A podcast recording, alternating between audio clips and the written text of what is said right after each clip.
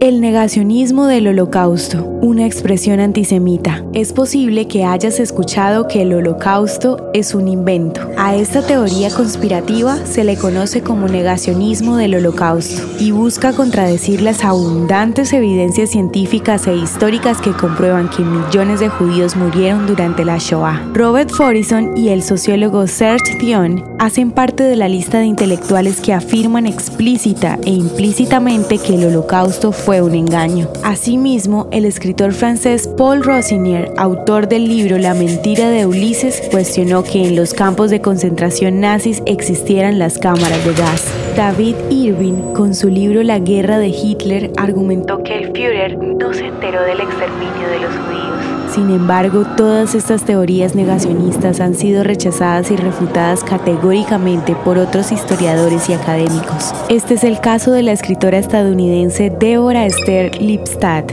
quien en su libro La negación del holocausto buscó que la verdad y la memoria no fueran deslegitimadas. Esta publicación le acarreó acciones legales de parte del negacionista David Irving a quien ella catalogó como un ideólogo pronazi. En el 2001, la corte inglesa le dio la razón a Deborah e Irving perdió su caso y su reputación como historiador, pues quedó demostrado que tergiversó las pruebas para sustentar sus teorías negacionistas. El crecimiento de las ideologías neonazis ha promovido el discurso negacionista, que es una forma de antisemitismo, perpetuando el odio y los prejuicios que provocaron el holocausto.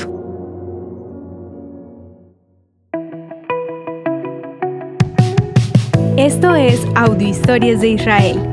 Si quieres apoyarnos, recuerda que puedes compartir, guardar o comentar.